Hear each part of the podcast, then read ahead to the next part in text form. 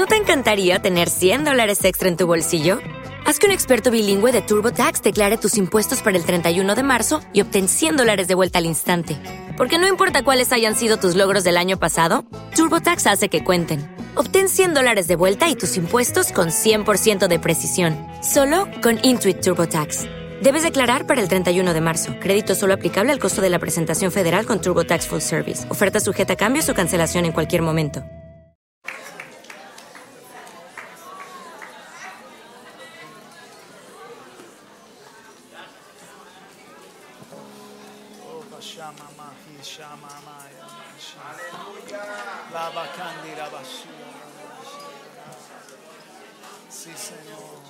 Gloria a ti, Señor. Sí, Señor. Y Toya. Mm. Gracias, Señor. Segunda de Reyes, capítulo 12.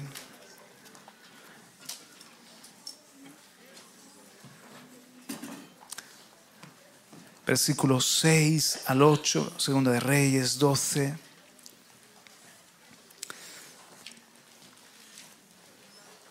Verso 6.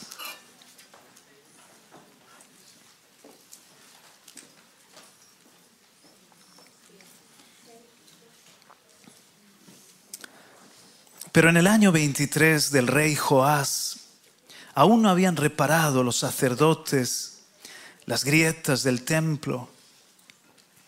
Llamó entonces el rey Joás al sumo sacerdote Joyada y a los sacerdotes y les dijo, ¿por qué no reparáis las grietas del templo?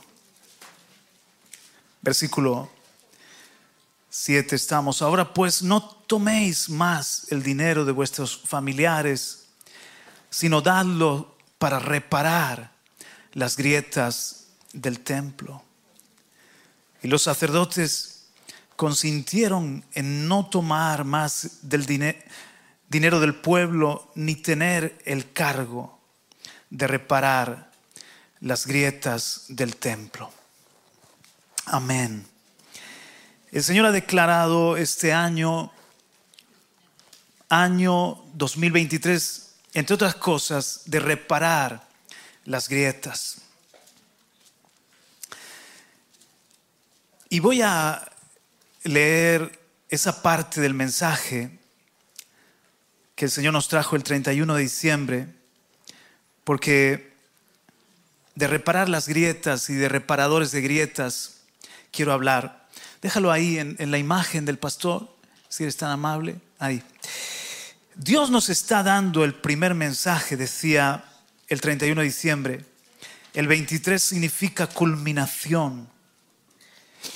Es el plazo límite que Dios nos da, en este caso, para reparar todo lo que esté dañado en nuestra vida, en la vida de la familia, en la vida de la iglesia, en la vida del ministerio. Pero una buena noticia es que en el año 23, y yo profetizo que el año 2023 será el año para reparar las grietas en la casa de Jehová. Y que esta vez los ministros van a escuchar la voz de Dios. Que esta vez los obreros se van a dedicar y, va a haber los medios y los recursos para que eso sea posible. No se va a quebrar la pared. No puede haber grietas en la casa de Jehová, porque las grietas representan debilidad. Y al final de cuentas, como dice en Isaías, capítulo 30, verso 13, está citando, se quebrará. Se quiebra. Y dice que la pared cae súbita o abruptamente, se desploma y todo se destruye. El descuidado dice de esas grietas, eso se arreglará después. Amados, todo lo de Dios es hoy, no es para después. Lo de Dios no puede estar descuidado.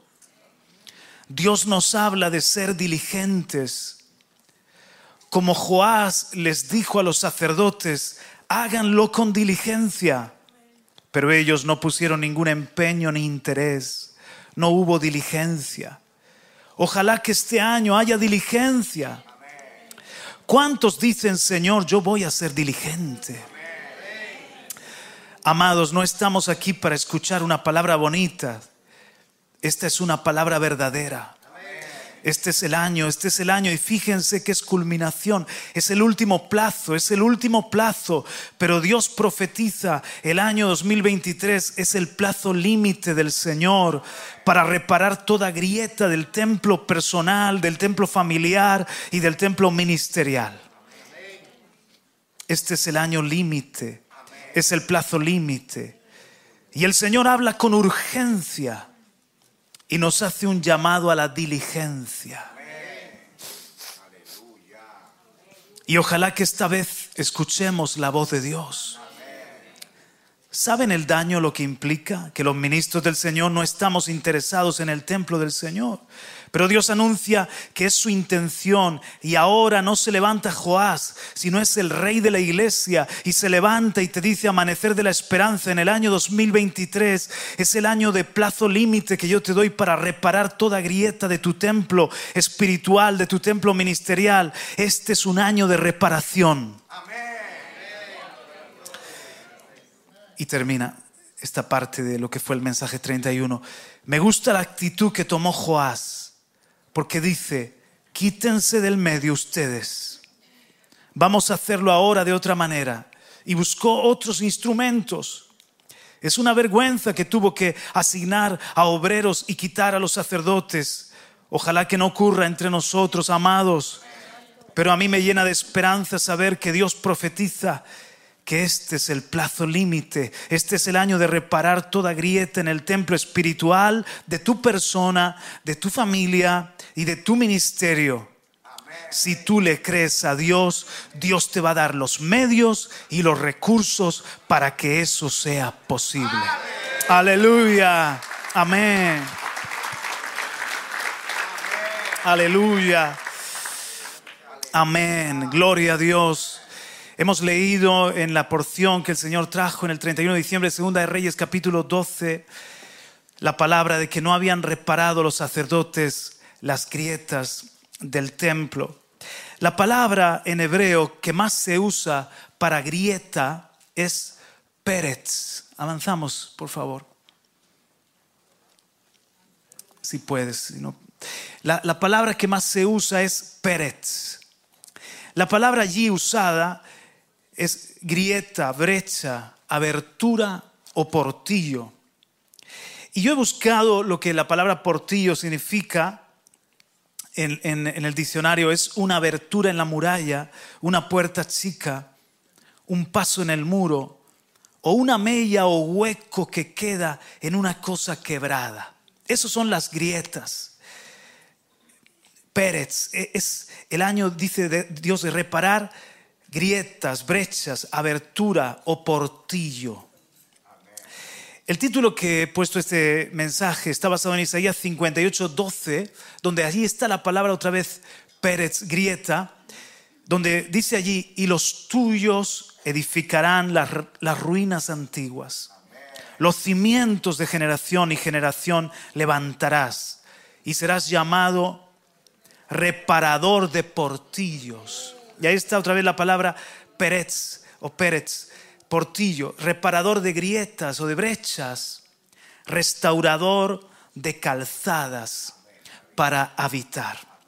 Y yo quiero, no sé hasta dónde evidentemente voy a llegar porque el Espíritu tomó la reunión y me pongo en sus manos, me dejo en sus manos, pero yo, yo invertí el orden, en lugar de hablar en el nivel personal de reparadores de grietas personal, eh, familiar y congregacional, invierto el orden y voy a hablar de primero grietas en lo congregacional, luego en lo familiar, no sé si hoy será o, no, quiere el Señor, y por último en lo personal, congregacional, familiar y personal. Pero en lo congregacional yo siento una urgencia en el Espíritu. En ese mensaje que hemos leído, Dios habla con urgencia. Dios hace un llamado a ser diligentes. Y en la palabra también que hemos tenido al finalizar el tiempo de adoración la palabra que el Señor ha tomado la boca de nuestro pastor. Otra vez, el Señor hablándonos con una urgencia. Es imposible no despertar. Todos los que son del Espíritu, despertar, erguirnos, velar, reaccionar ante esta voz de trompeta que Dios nos está hablando. En Amós capítulo 9, versículo 11, por última vez en el Antiguo Testamento aparece la palabra grieta y es una profecía. Amós 9, 11, si puede darle una para adelante. Dice en Amós 9, 11, en aquel día levantaré el tabernáculo caído de David, repararé sus brechas. Y ahí anuncia el Señor, repararé sus grietas. Es la palabra otra vez Pérez o Pérez.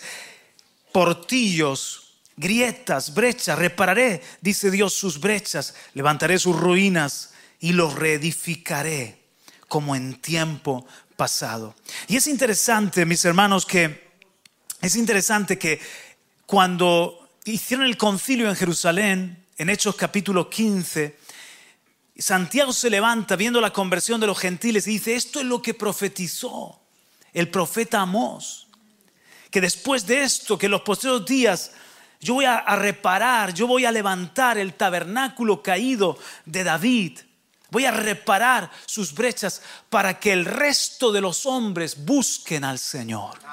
Y hay una urgencia en el espíritu, hay una urgencia en el corazón de Dios de reparar, de cerrar toda grieta de poder reparar toda brecha, de poder santificar a su iglesia, de poder preparar a su pueblo para que entonces Él pueda traer al resto de los gentiles, al resto de los hombres y al resto de Israel, al remanente que Él tiene en la tierra, para que busquen al Señor.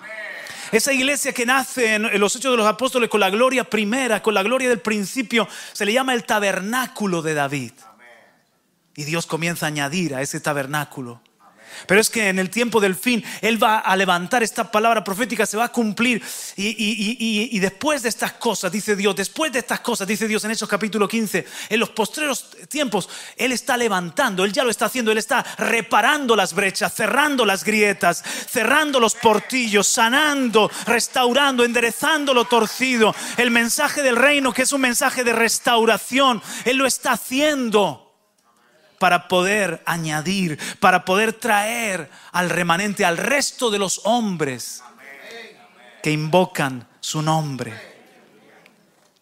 ¿Qué encontramos en Joás? Avanzamos una. ¿Qué encuentro en Joás? En ese momento, en el año 23, cuando él se para, él se para a Joás y dice, mirad, os he dado unos años a los sacerdotes y siguen las grietas, siguen las brechas en, la casa del Señor, en el templo. Así que vamos a hacerlo de otra manera. Voy a, traer artesanos, voy a traer a obreros, les vamos a dar a ellos los recursos, todo lo necesario. El caso es que es el tiempo de que la casa sea reparada, de que es el tiempo de que la casa ya no aguanto más. ¿Qué es lo que veo en Joás? Y la palabra es celo el celo que dijo Elías en, en, 1 Reyes 19, cuando el Señor le, le, visita, dice, ¿qué haces aquí, Elías? Y dice Elías, he sentido un vivo celo por Jehová de los ejércitos. Han derribado tus altares, han dado muerte a tus profetas, han olvidado el pacto. He sentido un vivo celo, un vivo celo, di conmigo un vivo celo algo que ardía en el corazón de Elías, algo que ardía también en el corazón de Joás, un celo que le mueve a, decir ahora, ya. Lo que nos, decía el Señor en eso que hemos leído proféticamente, no es mañana, el descuidado dice mañana, el, el diligente, el apercibido dice ya, hoy es el tiempo. Lo de Dios primero, cerremos la grieta, cerremos las brechas, pongámonos a, manos a la obra. Es lo mismo que vemos en nuestro Señor Jesucristo. Si quieres venir a Juan capítulo 2. Juan capítulo 2, versículo 13. Estaba cerca la Pascua de los judíos y subió Jesús a Jerusalén. 14. Y halló en el templo a los que vendían bueyes, ovejas y palomas, y a los cambistas allí sentados. 15. Juan capítulo 2, verso 15. Y haciendo un azote de cuerdas, echó fuera del templo a todos, y las ovejas y los bueyes, y esparció las monedas de los cambistas y volcó las mesas. Y dijo a los que vendían palomas, quitad de aquí esto y no hagáis de la casa de mi padre casa de mercado. Entonces se acordaron sus discípulos que está escrito, el celo de tu casa me consume. Encuentro similitud en el espíritu, en lo que le sucedió a Joás y lo que le sucedió al Señor cuando viene y ve esa grieta que era el comercio, esa grieta que era la religiosidad, esa, esa, grieta en, la, en el templo que lo habían hecho una cueva de ladrones. Y dice el Señor, no, basta ya de esto. Y el celo le lleva a cerrar la grieta, el celo le lleva a santificar la casa. Avanzamos, si eres tan amable, uno más. El celo de Jesús lo llevó a limpiar, a santificar, a cerrar una brecha, a reparar una grieta. Entonces, el Señor me daba para lo congregacional, el Señor me daba para lo familiar y lo personal, al menos una clave de reparación Sabemos que hay grietas, ¿no es cierto? Hay que ser realistas, hay grietas que cerrar, hay trabajo que hacer, si no Dios no nos hubiese hablado tan claramente. Pero el Señor me decía, nosotros somos los reparadores, dile al que está a tu lado, nosotros somos los reparadores.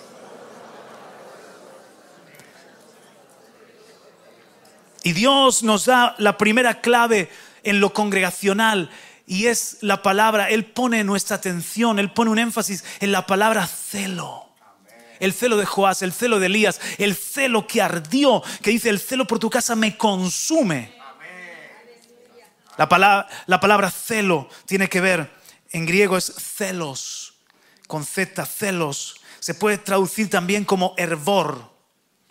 Proviene de una raíz que nos remite a los significados de caliente, ferviente o entrar en ebullición.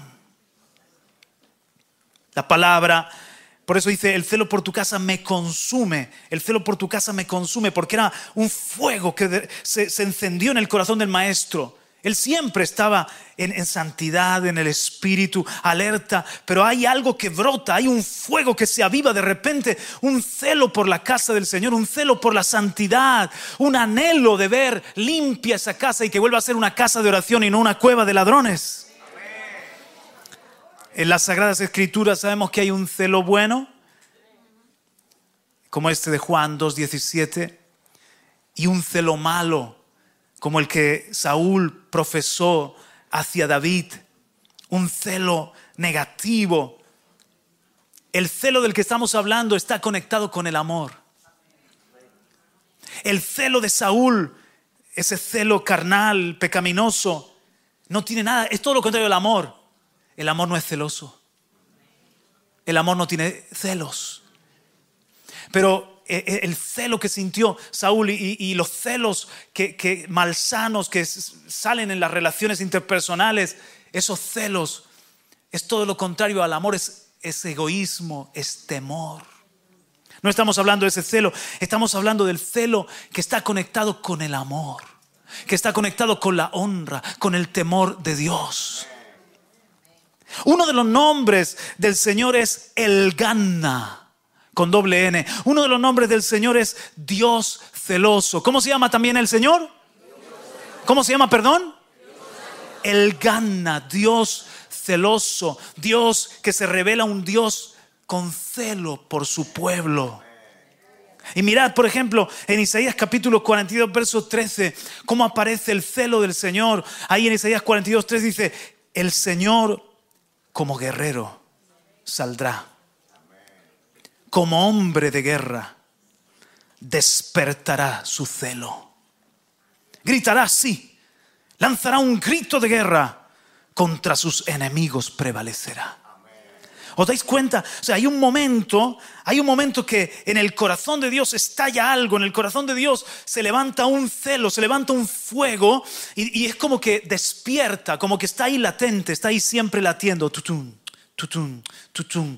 Pero hay un momento dado que están dañando a su pueblo, que están menoscabando a su heredad, y de repente el Señor sale como guerrero y aparece una fuerza extraordinaria que es la fuerza de su celo para salvar a Israel y para pelear a favor de su propósito, para pelear a favor de su casa, para pelear a favor de su pueblo. Él gana, que por cierto siempre gana. Porque Dios celoso, un aplauso. Aleluya. Vemos, por ejemplo, el celo en nuestro Señor, Marcos 10, 13 y 14. Y le traían niños para que los tocara. Y los discípulos los reprendieron. A los padres, por supuesto. Pero cuando Jesús vio esto, se indignó. Ahí está el celo. Es una indignación.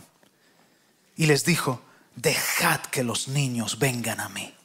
No se lo impidáis, porque de los que son como estos es el reino de Dios. Se levanta el celo y dice, tráiganme los niños que los quiero bendecir. Os felicito por la escuela de padres que habéis puesto en marcha. Eso es el celo del Señor a favor de los pequeños. Él tiene un celo por la generación. Él tiene un celo por los, por los, los hijos del propósito. Y se indignó, dejen que vengan a mí. Ellos son de los tales es el reino de los cielos, de los que son como ellos. Ellos son importantes, principales en el reino de Dios. El celo también lo vemos en Hechos 17 y 16. Mientras Pablo los esperaba en Atenas, su espíritu se enardecía. Celos, entrar en hervor, entrar sea, siempre Pablo era un hombre avivado, pero cuando estaba allí viendo la idolatría, cuando estaba allí viendo la confusión que había, de repente ese hornillo se puso a todo dar, ¿no? De repente el, el fuego y se indignó, se enardecía viendo la ciudad entregada a la idolatría. Y así como el celo en Jesús le llevó a abrazar a los niños y bendecirlo, el celo en el corazón de Pablo le llevó a predicar el Evangelio en Atenas para que los hombres supieran quién es el Dios no conocido, adoraran al Dios no conocido. El celo del diablo, por supuesto, de la carne, es muerte, lleva a, la violencia, a la destrucción. El celo de Dios lleva a dar la vida por los demás, a bendecir, a predicarles el Evangelio. Hay algo que se levanta, hay una fuerza que se levanta. En Santiago capítulo 4 y versículo 5 dice, el Espíritu que Él ha hecho morar en nosotros nos anhela celosamente. El Padre se llama El Gana el Dios celoso, celoso de Israel, celoso de su esposa, celoso de su propósito, de su reino. Nuestro Señor Jesucristo, porque nos anheló con celo, vino a cerrar la brecha de separación, a ser el puente entre Dios y los hombres, a tomar nuestro pecado. Ese celo fue el amor que le llevó hasta la cruz del Calvario para cerrar el portillo, para cerrar la grieta que había entre el hombre y Dios. Y el Espíritu Santo nos anhela celosamente. Nos, nos cela el Padre, nos cela el Hijo y nos cela el Espíritu Santo. ¡Wow! ¡Qué, qué maravilla! ¡Qué importantes somos para Dios! Él nos anhela celosamente. Su amor contiene este celo. Celamos todo lo que amamos. Y es una fuerza que nos lleva a cuidar, a proteger, a reparar aquello que amamos. Cuando amas algo, lo celas. Y entonces el, celo aparece una energía, aparece una energía, una fuerza extra. O sea, ¿cómo puede ser? Dice, dice el padre, ¿cómo puede ser que llevo dos noches sin dormir por este bebé que nos ha nacido? y tengo fuerzas para ir a trabajar. Se llama, se llama el celo por, por ese bebé que ahora Dios te ha traído a, a, tus brazos, al seno de tu familia y que lo amas y que ahora tú tienes que cuidarlo y dar tu vida. Entonces aparece una energía extra. Es el celo. Amén. ¿Cómo puede ser que yo por esta mujer cruzo el Atlántico, hago lo que sea? ¿Qué fuerza es esta? Es que la anhela celosamente, en una forma sana, en una forma positiva. Amén. Pero el celo, en el caso de Joás, lo llevó a decir, basta ya. Y el celo también nos tiene que llevar a nosotros a decir un basta ya. Basta ya. No quiero seguir en una vida mediocre. Basta ya. No quiero seguir con grietas en mi vida, en mi familia. Basta ya. No queremos que en la casa del Señor haya brecha. A, otro, tenga que el Señor levantar a otro para hacer lo que nosotros no hacemos. Es, es mi responsabilidad. Si nosotros no hablamos, lo harán las piedras. Si nosotros no adoramos, lo harán las piedras. Eh, yo soy el hijo. Yo tengo la carga. Yo tengo la responsabilidad. El celo te dice, basta ya. Tomo mi lugar. Aleluya. El celo es una energía extra. Gracias a Dios que Él es gana, Él es Dios celoso. Entonces, como Él es celoso, es sensible, es ferviente en su amor. Él no es un Dios que ama un poquito, que ama en una forma tibia, en una forma apática. Él es un Dios que ama apasionadamente. Él es un Dios que ama con toda la fuerza, con todo el corazón, que se enciende en fuego por amor a nosotros, por amor a su creación. Aleluya. Y nosotros debemos experimentar también esa pasión, como hoy hemos cantado, apasionado, busco tu rostro, nada podrá detenerme. Debemos experimentar ese fuego hacia Dios y hacia todo lo de Dios. Esa fuerza extra. Aleluya. Mira, tengo en, mi retina grabado, tengo en mi retina grabado, yo ya era, yo soy el mayor de mis cuatro hermanos y, ya tenía, no recuerdo muchas cosas, pero ¿qué tendría? Ocho, nueve años, no lo sé. Y lo recuerdo perfectamente. Bajamos de casa de mis abuelos. Y un vecino había en el portón, en el portón, en la entrada del edificio, un vecino había dejado una moto, una motocicleta de gran cilindrada, como de 500 centímetros cúbicos o más, aparcada en el portón de la casa pero sin ni siquiera, sin seguridad, sin caballete. En España le a la patita le llamamos caballete, sin caballete. La había dejado simplemente apoyada contra la pared. Y uno de mis hermanos pequeños, que tendrían un par de añitos, dos años, cuatro años, por ahí andarían, viendo esa moto que era grande, que era, que era preciosa, se acercaron a tocarla. En el momento en el que la tocaron, la moto se le vino encima. Iba a chafar a uno de mis hermanos. Y mi padre salió corriendo mi padre en, aquel tiempo estaba fuerte. Y salió por y, y agarró la moto. En eso que bajaba el dueño de la moto. Y yo veo a mi padre encendido en celo. Lo agarró y lo, agarró y lo hizo así y lo levantó. no era pequeño el hombre, pero lo levantó dos palmos del suelo. ¿Cómo se te ocurre dejar la moto así casi chafa a mi hijo? Y yo estaba así, Dios mío, mi padre es Superman. mi padre es todopoderoso. Y esta es la imagen que recuerdo. En aquel entonces en España teníamos, teníamos un SEAT 600, que era un, un vehículo pequeñito, un escarabajo, un SEAT 600. Y yo recuerdo estar sentado en la parte de atrás, mirando por, por la ventanilla, el vehículo ya arranca, miraba por la ventanilla, y yo recuerdo al, a la moto temblando y blanco, blanco, y temblando, con la moto así temblando, como que había salvado la vida. Y yo viendo eso, yo digo, wow, estamos seguros con papá. Pues te quiero decir que mi Padre no es todopoderoso, pero el Padre que tenemos en el cielo, Él sí es todopoderoso. Y aparece una fuerza extra de Dios, una fuerza cuando están tocando a la niña de sus ojos, una fuerza con todo lo que tiene que ver con su casa, con su santidad, con su reino. Aparece una fuerza de Dios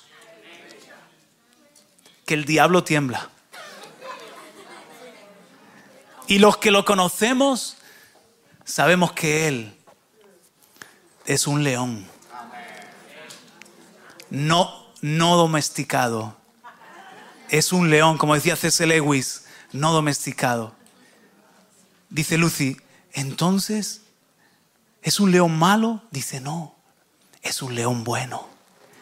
Es un león bueno que nos ama, pero no es un león domesticado, es el león de la tribu de Judá, a, quien la muerte le teme y los demonios le temen. Aleluya. Jehová gana, lucha por nosotros, mis hermanos, porque se enciende su amor como un fuego. Pero el Espíritu Santo quiere comunicarnos ese celo a nosotros. Quiere comunicarnos a sus hijos que sintamos ese, ese celo, esa fuerza.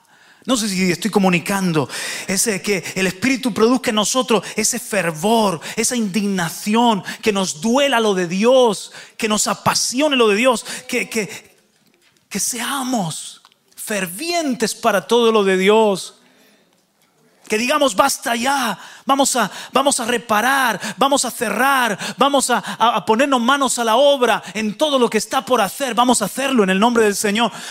Para que el tabernáculo de David sea reparado y el resto de los hombres busquen al Señor.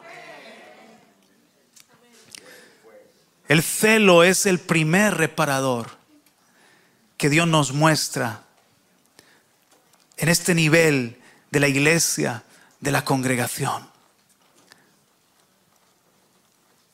Podemos decir muchas más cosas, pero el Señor me decía, como yo soy un Dios celoso, y se despertó el celo en Joás, yo quiero despertar el celo. Dice que Dios se levanta como guerrero y despierta en celo. Yo quiero despertar el celo en mis hijos. Porque eso va a ser una fuerza impresionante para ser reparadores de portillos, para ser reparadores de grietas, para cerrar lo que está por cerrar todavía en la congregación, en la casa del Señor. Den un aplauso, aleluya. Amén.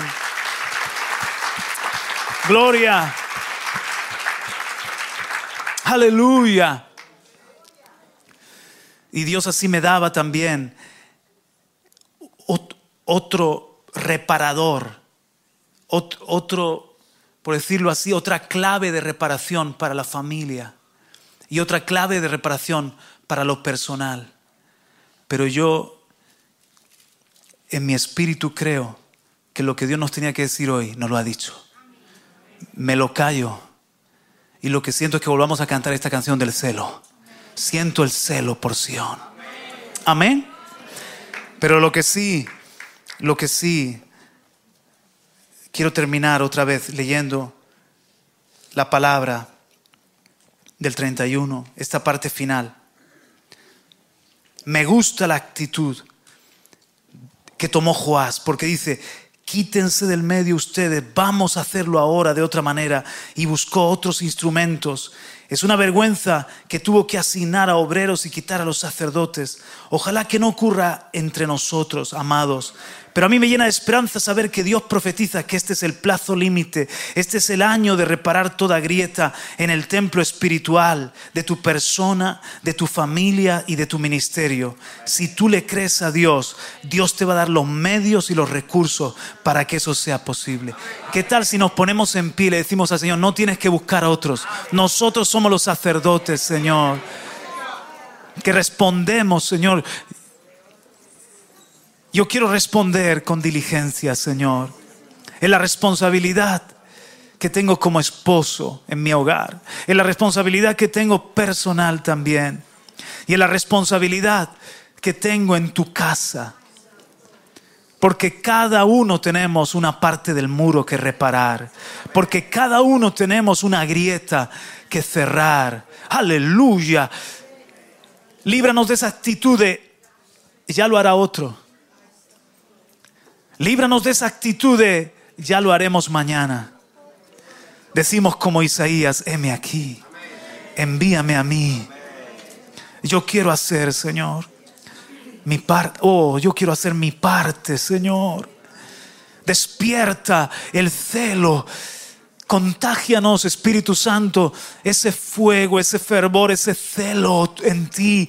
Tú eres Jehová, gana el Dios que te levantas a favor de tu pueblo, de tus hijos, que nos defiendes, que nos guardas. Y nosotros nos alineamos con tu corazón. Este es el plazo límite que tú has dado, Señor. Fuera toda indolencia en el nombre de Jesús. Fuera toda tibieza en el nombre de Jesús. Fuera toda pereza en el nombre de Jesús. Fuera todo sueño, todo sopor en el nombre de Jesús. Fuera todo desánimo en el nombre de Jesús. Fuera todo aquello que nos quiere paralizar en el nombre de Jesús. Hemos oído esta noche tu voz que nos alista Decías que los hombres van a estar confundidos yendo de aquí para allá, pero tu ejército va a estar, va a estar alistado, tu ejército va a estar dispuesto. Aleluya. Queremos traer alegría a tu corazón, Señor.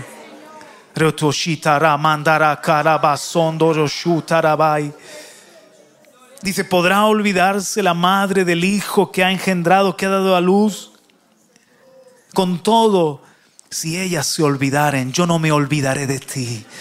En las palmas de mis manos te tengo esculpida y tus muros están constantemente delante de mí. Así también nosotros queremos tener celo por nuestros hijos, celo por nuestros hogares, celo, Señor, por el, por el ministerio que nos has confiado, celo por el altar, celo por la adoración y por la gloria de tu nombre y por la santidad de tu nombre.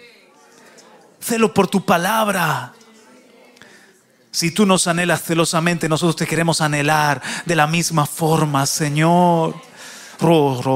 Pon tu mano en el estómago, en el vientre, pon tu mano en el vientre. Oh Padre, oh Espíritu Santo, impártenos más de tu celo, más de tu fuego, Señor. Más, Señor, de ese hervor, de ese fervor, de esa indignación que motivó a Pablo, que motivó a Jesús, que motivó a Joás y a tantos otros para este tiempo final. Muchas gracias porque tú vas. Yo pido al grupo de, facilitadores que vengan aquí a ayudarnos a, cantarlo de nuevo. Tú vas a reparar el tabernáculo de David. Lo digo diferente, estás reparando el tabernáculo de David. El tabernáculo de David que estaba caído, lo estás levantando, Señor, para que el resto de los... Estás reparando los portillos, reparando las grietas, para que el resto de los hombres te busquen. Y tú nos decías proféticamente que, que ibas a traer la hermana, la hermana que ha aceptado a Cristo. Karina es un, ejemplo de cómo tú vas a traer, vas a poner hambre y sed. Vas a, oh, aleluya, vas a despertar corazones, vas a poner hambre y sed y van a decir, háblennos de Dios. No hay esperanza en ningún otro lugar. Háblennos de ese Cristo en el que ustedes han confiado, en el que ustedes han creído. Prepáranos, alístanos, llénanos más de tu espíritu. Danos, Señor, de tu gracia. Danos de tu palabra, Señor. Danos el celo por Sión. En el nombre de Jesús. Amén. Y amén. Aleluya, aleluya.